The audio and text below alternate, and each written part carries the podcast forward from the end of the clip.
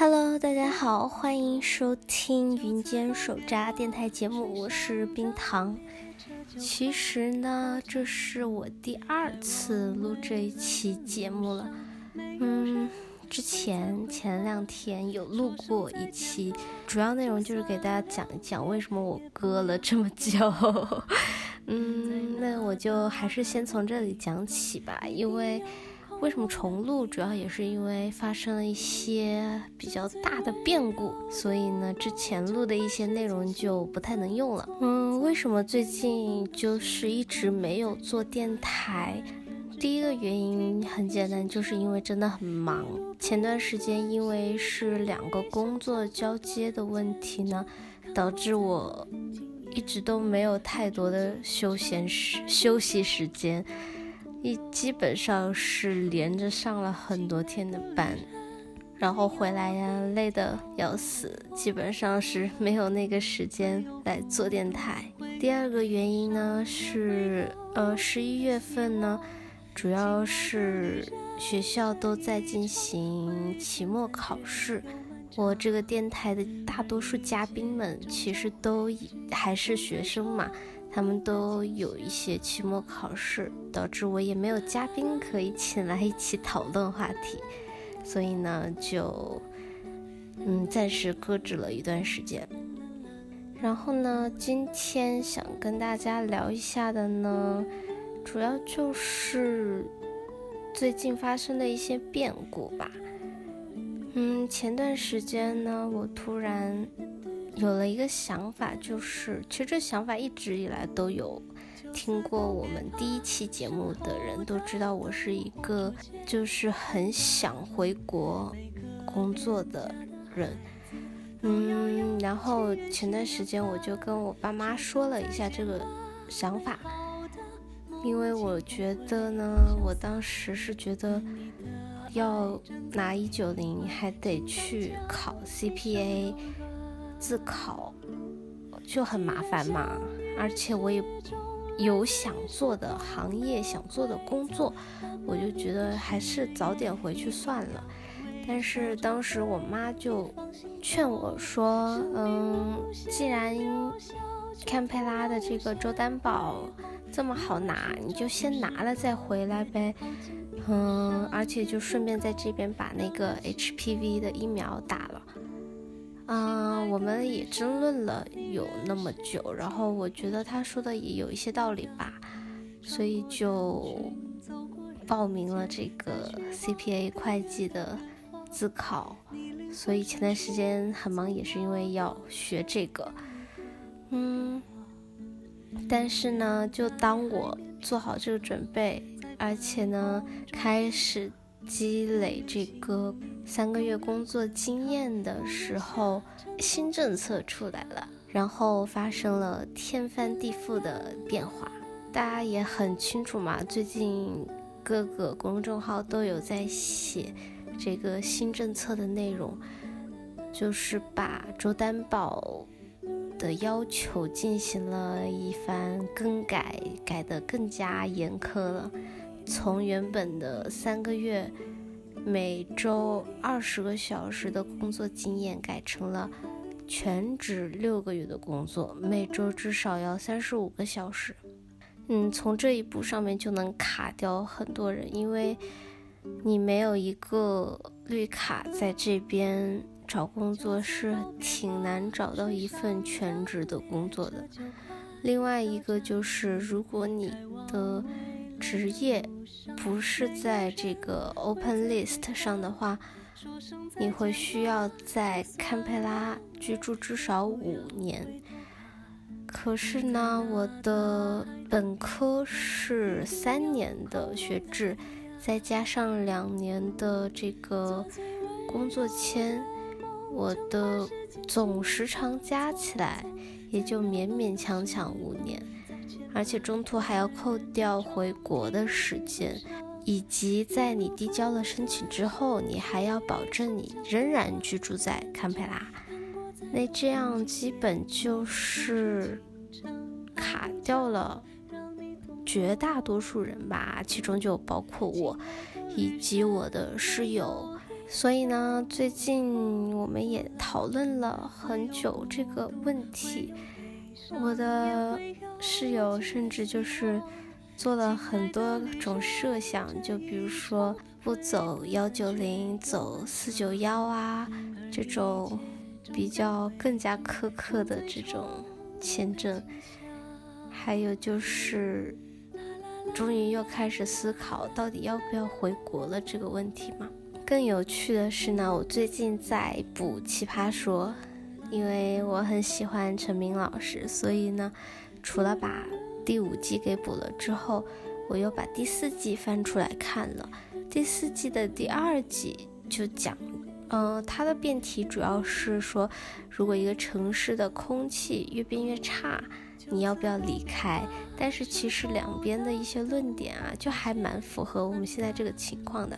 就是说，离开一个你奋斗多年的城市，你能够承担起这个代价吗？这个问题就引发了我们的思考。其实当时我妈在说服我的时候也是这样说的，就是我其实十五岁就出国了嘛。一直到现在，九年，差不多要十年了。那我如果这个时候再回国的话，能够适应吗？就是能够抛弃我在国外打下这么多年的基础，这个代价会不会很大？不过说实话，我在堪培拉有什么基础呢？我仔细想了一下，其实也没有什么基础。尽管说会有一些朋友，就所谓的人脉吧，但是真正非常有用的基础，我很难想到。其实，然后呢，我们又会考虑，如果真的回国的话，能不能接受国内那种，比如说九九六的这种工作机制、工作环境。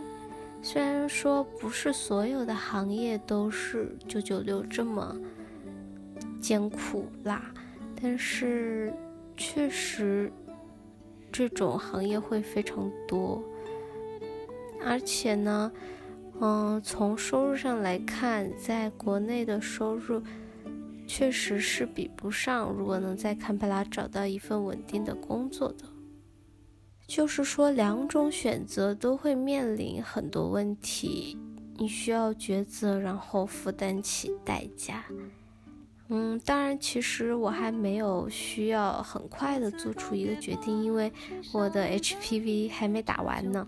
我再早也要等到这个第三针疫苗打完，我才可以说是回国。比如说，我如果做了这个决定啊，而且呢，新的政策也还没有完全确定，虽然说它可能不会再有什么大的改动了，然后到一月一号才会正式的实行，这中间呢，我们也许能发现一些别的途径，或者说一些方法之类的。人生真的是要面临非常多的分岔路口吧。比如说，我当时十五岁的时候是选择留在国内上高中，安安稳稳的考大学、工作、生活，还是选择去新加坡念书，去一个陌生的国家、陌生的城市，从零开始体验另一种生活。这种抉择在每一个年龄段可能都要经历。现在是我大学毕业，需要真的选择工作的一个岔路口了。但是我有的时候又在想，人的一生其实是很长的，有非常多的时间让你去尝试，让你去成长。我们真的有必要做到，就是。在你毕业的时候就决定你未来一辈子要做的事情吗？这个问题我也问了很久自己。然后在我妈看来呢，就是我现在这样想当然很正常，就是觉得我以后可以尝试很多行业，尝试很多新鲜的事情。但是人一到了中年的时候，可能就没有那个能力，没有那个精力去跟年轻人去争这些职位了。这些话其实都挺有道理的吧，但是每个人的生活其实都是不一样的。我们有那个能力去过上自己想要过的生活吗？唉，真的是好难啊！就是我今天在和室友聊天的时候，他也有说一句话，就是。我真的不知道我想过什么样的生活，可能对我们来说现在都是这样子的问题，就是我们现在真的没有办法确定以后想要过什么样的日子。你说呢？如果是一个想要奋斗、想要拼搏的人，其实回国这个选择就还算比较好吧，因为毕竟机会多，升职的空间也比较大。但如果你想过一个比较安逸的日子的话，留在澳洲也是一个不错的选择。有的时候就很羡慕那些能非常果断地决定自己想要什么样的人生，可能他们很早就知道自己想做什么了。嗯，大家都知道这个电台已经被我割掉了好多期了，我都数不清了。一个很严峻的问题就是，我也想不出来有什么有意义又有趣的话题来聊了。嗯，前两天也在听我最喜欢的电台节目《剩余价值》，他们也录了一期这个深夜恳谈会的内容，意思大概也是说觉得。嗯，越往后面录，越发现自己找不到让自己感兴趣的话题了。这是一个内容输出者非常容易遇到的问题吧？虽然说我这个电台还非常的小，非常的简陋，到目前也就只有十期的节目，但我本人呢，也是一个没有什么阅历，生活经验也很少，很宅的人。所以，让我真的能聊的话题，而且是有嘉宾一起能够讨论的话题，还挺难找的。其实，在前段时间录那个火锅那期的时候，呃，我的一位忠实听众就曾经说过，说这个话题也太水了吧，我们为什么要录这个呢？其实当时我就是遇到了这个问题。